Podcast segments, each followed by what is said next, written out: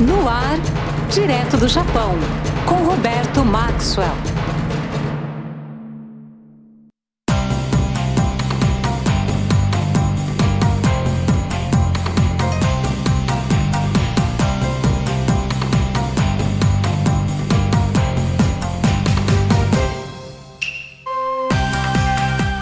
Este é o Direto do Japão com Roberto Maxwell entrando no ar na RBG, a rádio dos brasileiros no mundo. Toda semana a RBG traz para você o Direto do Japão, um bate-papo com muita informação relevante e de qualidade sobre o Japão. E para comentar sobre os diversos assuntos relacionados com o país, a gente sempre traz convidados, tudo isso para levar o Japão até a sua casa em qualquer parte do mundo. A cada semana a gente tem um tema central e você, é claro, pode e deve participar usando o Facebook da RBG, dá sua busca lá por Rádio RBG, dá um like e também deixa sua mensagem para o nosso programa que a gente pode até te responder por aqui. Use também o Facebook para conferir os horários na sua região.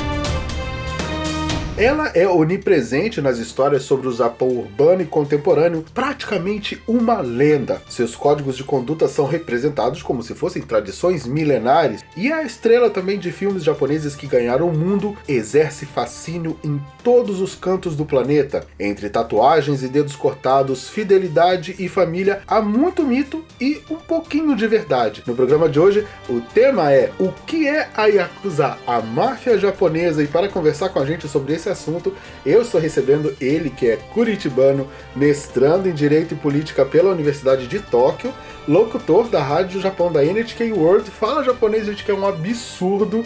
Ele é a cara do Edward Snowden, ou seria do Harry Potter, não sei, mas eu tenho o prazer hoje aqui de receber Eduardo Mesquita. Oi, Eduardo. Olá, Roberto. Olá, ouvintes. É um prazer estar aqui. Obrigado pelo convite. Imagina, o prazer é todo nosso. Bem, é um tema complicado que a gente vai falar hoje, porque eu acho que os brasileiros têm assim uma imagem muito mítica do que seria a máfia japonesa. Em especial, uma, uma imagem de que seria uma coisa única, de que a Yakuza seja uma coisa bem monolítica, assim, um grande grupo criminoso, quando na verdade não é bem assim. O que, que é a Yakuza? A Yakuza, ela é um conjunto de organizações criminosas. Yakuza não é um grupo único com uma organização centralizada. São é um grupo com facções diferentes, facções com líderes diferentes, com modos operantes diferentes e também que se dedicam atividades e os fins que elas tentam obter nessas atividades também podem divergir. É, primeiro, o próprio nome Yakuza, ele não é, um, é, ele é usado aqui no Japão, obviamente, mas não é o único nome que se usa para se referir a essas organizações, né? O Yakuza é o, seria o, é o nome que é mais popularizado, talvez, no Ocidente, mas a gente pode dizer que as autoridades, a polícia, o próprio direito sempre se refere a elas como Boryokudan, grupos violentos, basicamente. O, a Yakuza gosta de se designar como Gokudo. Gokudo é o caminho extremo, porque eles consideram que eles vivem um, um caminho extremo, limite. Seria numa tradução bem, bem, bem em português claro, a vida louca. Vida louca, é. Yakuza é vida louca. Que tipo de atividades que as facções criminosas aqui no Japão realizam? Então, a gente pode dizer que a Yakuza ela, ela circula entre o lícito e o ilícito. Então, essas atividades podem ser típicas do crime organizado na questão de geração de dinheiro, que é tráfico de drogas, é a agiotagem, o, a própria extorsão. Porém, a gente já não vê tanto esses crimes violentos, você já não vai ver tanto roubo. Não, geralmente não, não não cometem crimes desse tipo contra os civis, contra as pessoas inocentes, digamos assim, que, que não teriam qualquer benefício para que a Yakuza retirasse deles. Uhum. Também não vemos sequestro, é uma questão que a gente realmente não vê eles praticando. A gente vai ver eles em muitas outras atividades aí que vão desde o de você realmente estabelecer uma empresa e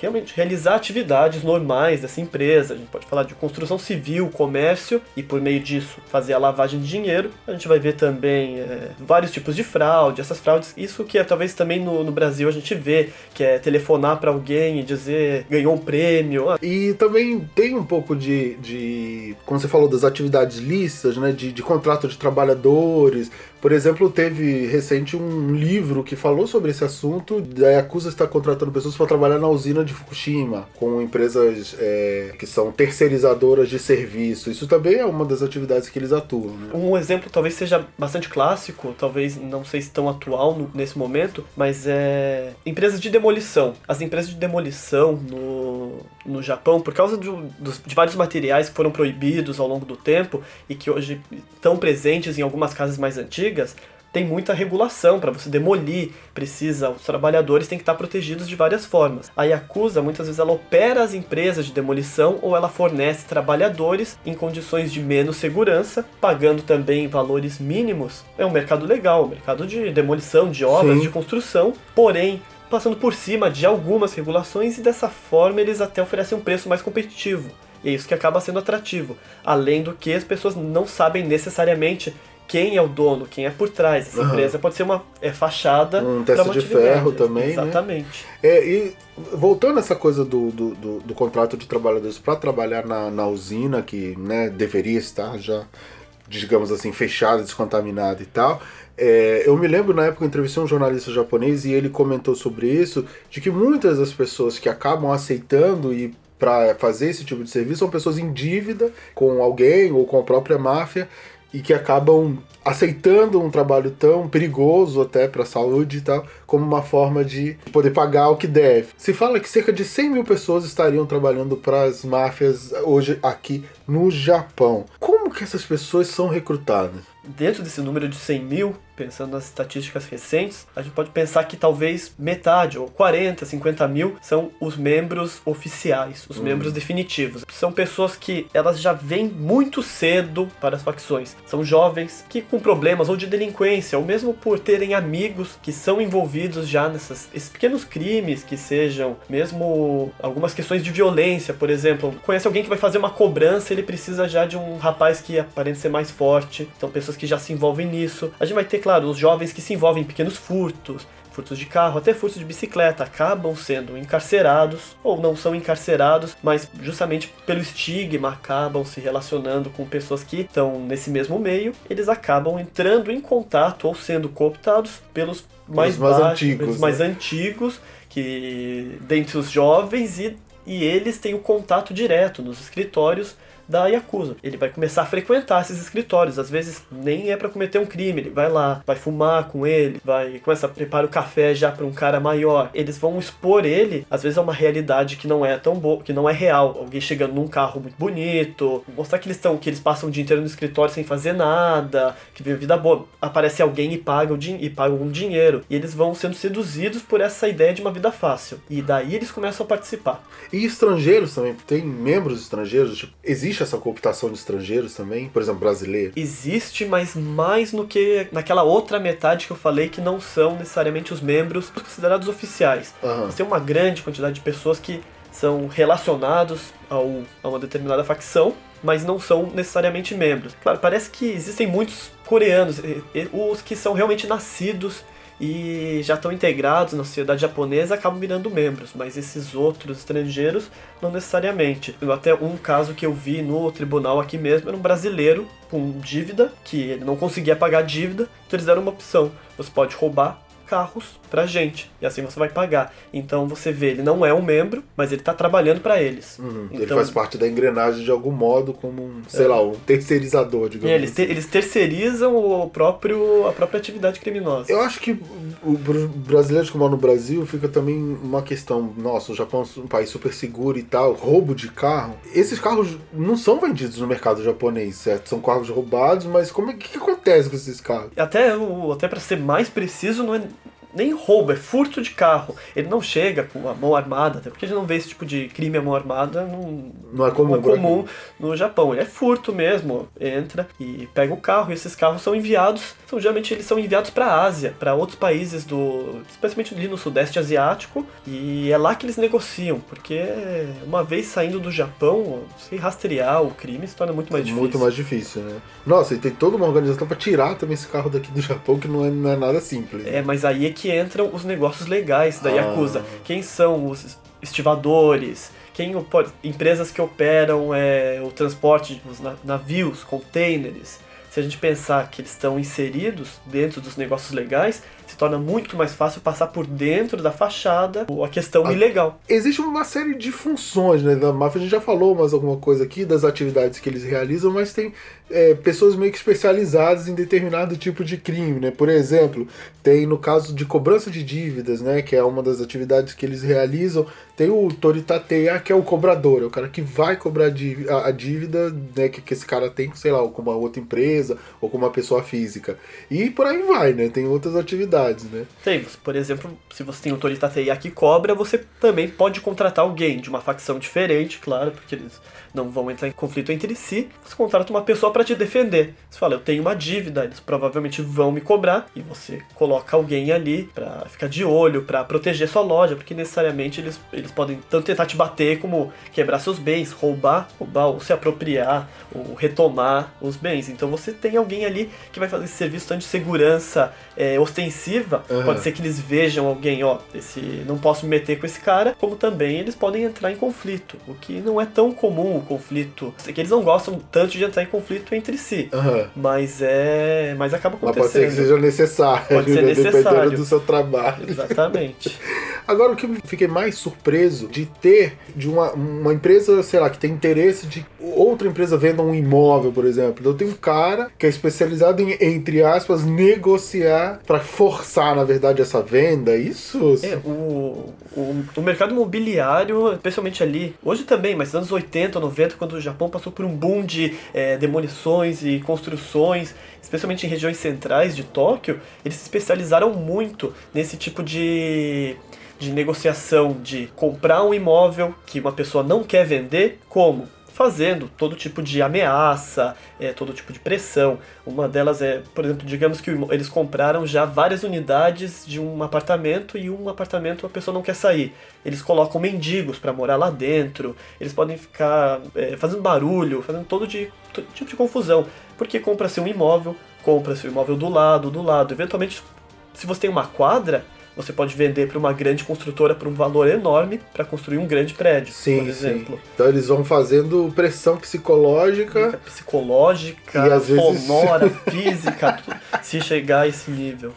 E também tem pessoas que são responsáveis por forçar também venda de ações em empresas, é isso? Tipo, acionistas minoritários, que o majoritário queira derrubar o pessoal. Também existe esse tipo de coisa. Existe também, é uma das funções que é mais é, conhecida, estudada assim no, na, na minha área, que é o direito, porque eles compram um número mínimo de ações para participar de uma assembleia de acionistas e antes dessa assembleia ele vai entrar em contato com, com os diretores que vão participar da assembleia e, ele, e eles são, a gente está falando aqui de muitas vezes de pessoas extremamente educadas, com uma educação superior, por exemplo, em contabilidade.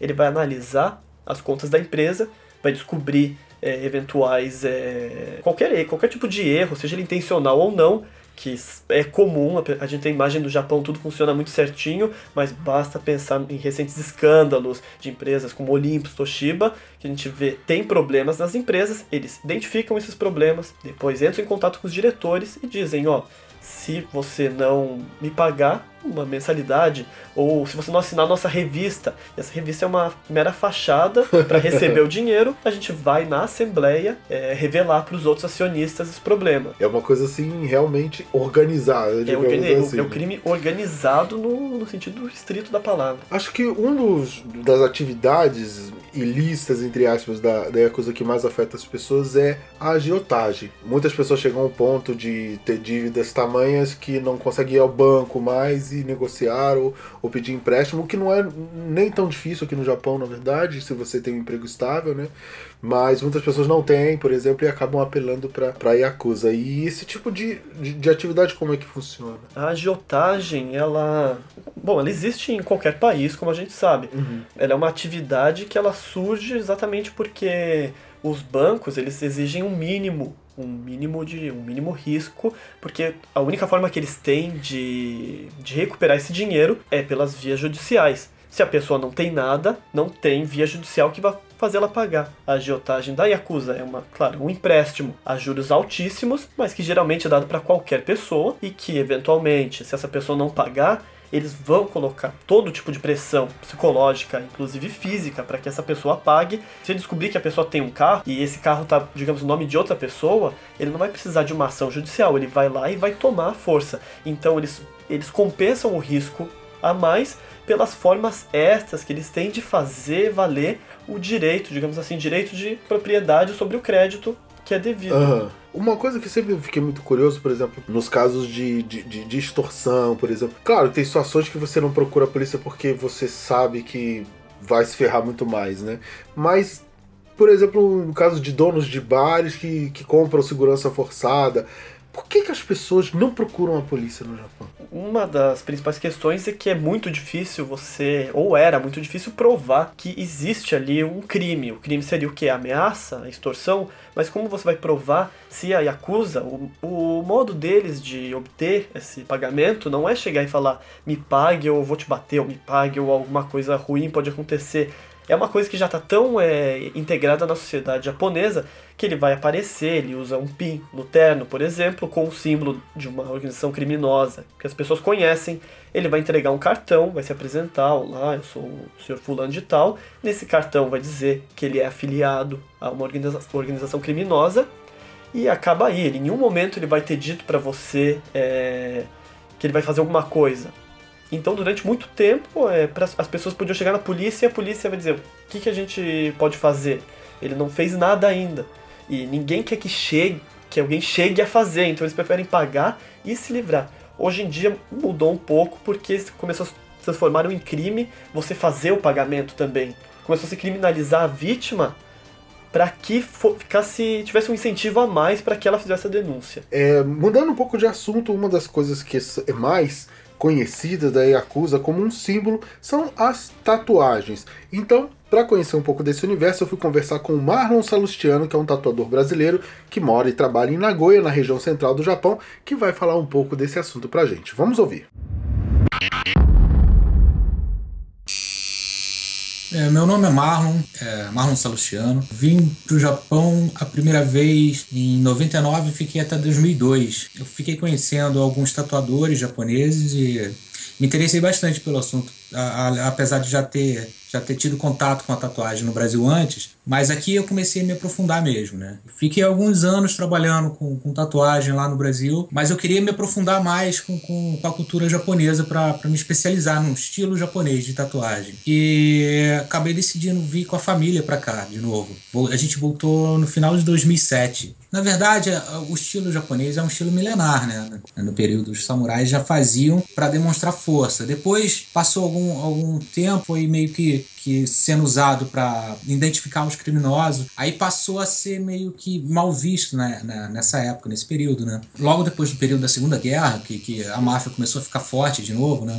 Os clãs da, da, de, das famílias das máfias, eles começaram a, a se tatuar pra, justamente para demonstrar força conforme você ia subindo a sua hierarquia, você ia, ia merecendo um tipo de tatuagem, mais tatuagens, é, se tatuar mais parte do corpo, entendeu? Cada, cada gume tinha um, um artista também que, que era responsável por, pelo seu gume, entendeu? E o artista escolhia a, o jeito que faria a tatuagem, tema que seria a tatuagem de cada pessoa, entendeu? Começou a dividir depois por gume, cada gume tinha um estilo de, de, de tatuagem fechado numa moldura, entendeu? Só as costas eram um gume, a moldura fechada, costa e meia manga era um outro grupo. Um pouco mais para baixo era um outro grupo, entendeu? Se fosse colorido era uma parte, se fosse outra. É, só preto e branco era um outro gume. Antigamente, a pessoa ia, é, teria uma tatuagem inteira, corpo inteiro. Isso demonstrava que, que a pessoa que tem a tatuagem, ela tinha poder de, de, de conseguir bancar a tatuagem maior, mais caro. E, e, merecer também, porque só poderia fazer uma tatuagem grande quem pudesse merecer, entendeu? A, a, tatuagem oriental ela tem a característica de ter um desenho colorido e o fundo escuro. É justamente para realçar o desenho principal. Normalmente é dragão representa força, poder, tigre também seria força, honra, o samurai seria guerreiro, carpa, sabedoria, é, flores ornamentais também para preencher os espaços. Hoje em dia eu já não estou muito por dentro da história, porque hoje em dia até tem, tem vários membros de, de, de, algumas facções da Yakuza que nem tatuagem tem, né? Então a procura é bem grande, mas não por estilos específicos de tatuagem, como a máfia, por exemplo. As pessoas estão mais interessadas em arte, entendeu? Uma coisa interessante que eu achei ali da fala do Marlon é o fato de hoje em dia alguns membros da Yakuza já não usarem tatuagem. É real isso mesmo? é real e tem a ver tanto com a evolução das atividades da Yakuza como a evolução da legislação. No, quando a Yakuza, grande parte da receita dela vinha dessa da extorsão, por exemplo, da imposição da imagem, quanto mais tatuagem você tiver ali, como ele falou, quanto mais evidente for que você é um membro, maior é o seu poder de conseguir extorquir, de extorquir maiores valores conforme foi se criminalizando mais, ou não se criminalizando, mas foi se começando a fazer valer as leis que impedem esse tipo de atividade muito ostensiva, eles começaram a perceber que talvez seja melhor não ser reconhecido fisicamente. Também, é, conforme se mudou de atividade, se hoje eles fazem, digamos, mais tráfico de drogas, ou mais crimes financeiros, ou mais crimes naquela questão do acionista, você para conseguir acessar esses crimes, você primeiro tem que passar uma imagem que na verdade é um pouco mais séria. Mais respeitável. Mais respeitável. Assim. Acho que então isso vale também para a questão dos dedos, que, né, que você corta o dedo em caso de traição ou de, de erro, não sei o que. Isso também acabou meio que caindo em desuso por causa disso? Também existe, e a gente vê na TV alguns dos líderes ainda, ainda têm os dedos cortados, mas é, se exige menos, inclusive porque isso acaba sendo, conforme se tornou um negócio menos rentável para as pessoas que entram nos níveis mais básicos, o, o temor de se perder um dedo e as, essa própria questão de honra, de você vender essa imagem mistificada de honra também diminui um pouco, conforme uhum. a época, começa a se tornar desnecessário impor essa questão do dedo. Uma outra coisa que eu acho que, que tem sido falado bastante sobre a, máfia, principalmente aqui no Japão, é a questão das dissidências, né? É, agora, recente, há pouco tempo atrás, houve é, uma série de incidentes em Kobe justamente por causa dessas dissidências e tal. Essas dissidências elas enfraquecem a, a Yakuza de certo modo? Pode ser que em, em curto prazo ela enfraquece se ela diminui o tamanho da facção. A gente pensar que a Yakuza é uma estrutura piramidal em que o topo recebe o dinheiro da base, pode ser que diminua realmente esse, esse fluxo, essa receita. Mas se a gente pensar que a dissidência surge justamente porque existem conflitos internos, pode ser que a separação, na verdade, esteja fortalecendo um grupo. O grupo que se torna. O, quando eles se separarem, fica, vai ficar evidente qual grupo é mais forte e qual é mais fraco. Uhum. Isso pode reatrair os melhores de um grupo ou do outro. Então a gente pode pensar que a dissidência em curto prazo pode enfraquecer, mas em longo prazo ele pode, na verdade, é, solidificar uma liderança específica dentro de um grupo que é. Que estamos falando aqui de dezenas de milhares de pessoas em certos uhum. grupos. Uma pergunta, assim, que, que eu acho que é meio capciosa, mas vamos lá, eu vou fazer assim mesmo. Você acha que é possível acabar com a máfia japonesa? Eu acho que é. É pouco possível, porque se a gente pensar em em outros, outros países. O Brasil nem se fala muito porque é uma situação já é mais fora de controle.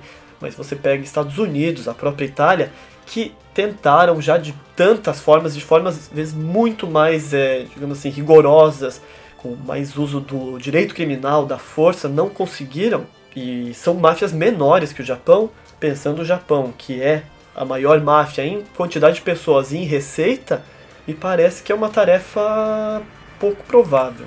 E na verdade, isso é uma curiosidade que eu tenho. Como é que a polícia age com relação a esses grupos? É, esse é um ponto interessante, porque a polícia ela tem um, ela registra. Primeiro ela estabelece os grupos que os maiores grupos e os mais relevantes, e ela chama eles do Shite Boryokudan, que são literalmente os grupos violentos designados. Esses grupos, eles além de terem um registro na polícia, que a polícia então, e ela realmente na base do diálogo e até do, da imposição, ela vai registrar todos os endereços dos escritórios deles, na medida do que for revelado, nem sempre revelado às empresas que são administradas pelos membros, e inclusive ela mantém um registro do, dos membros. O membro pode tanto pode enviar esse, esse registro o grupo pode enviar o registro, a polícia pode, por meio da inteligência policial, é, identificar essas Vocês pessoas. um membro enviar o registro da licença do seu próprio grupo. Pode, porque inclusive se um, se um membro é expulso, por exemplo, essa tradição enviar as cartas dizendo tal pessoa não é mais membro da Yakuza, então ele não está mais protegido, por exemplo, por determinado grupo, mas envia também a polícia. Porque quando a polícia tinha essa relação muito próxima com a Yakuza, o que acontecia? O cara é membro do grupo, a polícia ela vai pegar mais leve, não porque ela goste dele, mas porque existe ali, é quase uma relação de informante com a polícia. Aham. Agora, quando ele quando a polícia recebe o, o registro de que ele não o, Não faz a parte publicação mais do não faz mais grupo. parte, de repente ele pode virar. Tem crimes ali que eles podem impor sobre essa pessoa. Nossa, e, e assim, você falou é, quando a polícia era mais próxima da Yakuza, por que não é mais? Houve uma ruptura recente com as novas legislações que criminalizaram mais a Yakuza. E com a mudança, o novo o chefe de polícia da Polícia Nacional do Japão, mas nos últimos é, acho que seis, cinco anos, ele não tem essa. Ele quer acabar com o Yakuza, porque o Japão foi se tornando é, mais internacionalizado recentemente, agora questões das, das Olimpíadas, é uma coisa que eles não querem passar para as pessoas que existe o crime. Então começou a se combater o crime da- de forma mais tradicional. E se não existe mais o mesmo diálogo anteriormente, então a, a- do lado da Yakuza também se falou, então nós também não vamos mais manter a mesma abe- abertura. Aparentemente antes o policial ele passava toda semana, algumas vezes no escritório e via como é que tá a situação, tem algum crime a comunicar, tem alguma coisa para dar pra gente e se encerrava assim uma, uma relação cordial. Hoje em dia ele já mantém as portas fechadas para a polícia, aparentemente. Eduardo, olha, esse papo poderia se prolongar por um bom tempo, mas o programa está acabando. Então eu queria muito agradecer por você ter vindo aqui hoje. Queria que você deixasse aí algum contato pro pessoal, conhecer melhor teu trabalho, enfim, a tua pesquisa aqui no Japão. Então, eu que agradeço, Roberto. Muito interessante, é sempre bom essa oportunidade de falar sobre esses temas que são paralelos às- a, algumas das pesquisas que eu faço. O meu contato mais fácil é por e-mail, é Eduardo M de Mesquita, P de Pereira, A de Alves, arroba gmail.com e eu estou sempre disponível para responder qualquer coisa com relação a isso. Valeu, querido, muito obrigado. E olha, você aí de casa também pode acompanhar as nossas discussões pelo Facebook, lá dando curtida na página da rádio. Envia também pra gente o seu comentário, sua mensagem e sugestão de tema, porque aqui a gente está aberto para falar sobre o que você quiser saber sobre o Japão. Bem, pessoal, eu vou ficando hoje por aqui. Eu sou Roberto Maxwell, mas na semana que vem eu estou de volta com mais Direto do Japão aqui na RBG, a rádio dos brasileiros no mundo. Sayonara!